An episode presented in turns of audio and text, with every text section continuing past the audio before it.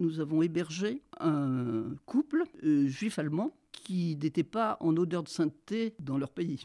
Lui ne parlait pas français, elle parlait français avec un accent guttural. Alors on avait décidé que elle était une cuisinière alsacienne et que lui était sourd-muet. Euh, ça permettait comme ça de camoufler. En effet, elle faisait de très bons gâteaux d'ailleurs. Elle avait des gens à son service quand elle était chez elle. Elle a accepté avec beaucoup d'élégance euh, de, jouer de remplir cette fonction qu'elle a très bien rempli. Et quant à son mari, euh, pour lui, c'était quand même plus dur parce qu'il fallait, il était obligé de chuchoter. Et quand on a un accent allemand guttural, chuchoter, c'est pas, c'est pas évident. Et pour justifier sa présence, on disait qu'il s'occupait de la voiture parce qu'on pouvait pas le voir dans la voiture, il n'avait pas de permis de conduire.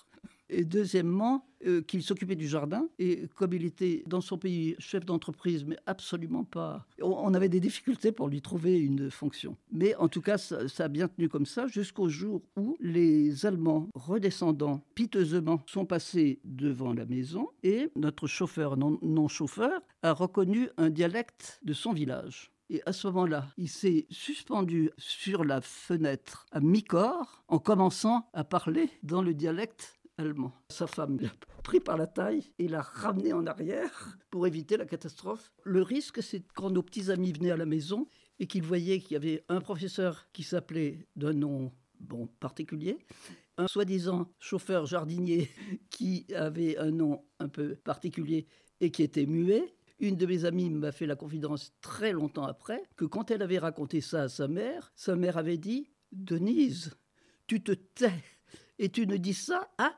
personne, parce qu'on risque vraiment, tu fais courir des risques à tes amis. Le secret, c'est une chose qu'on a appris les uns et les autres assez tôt.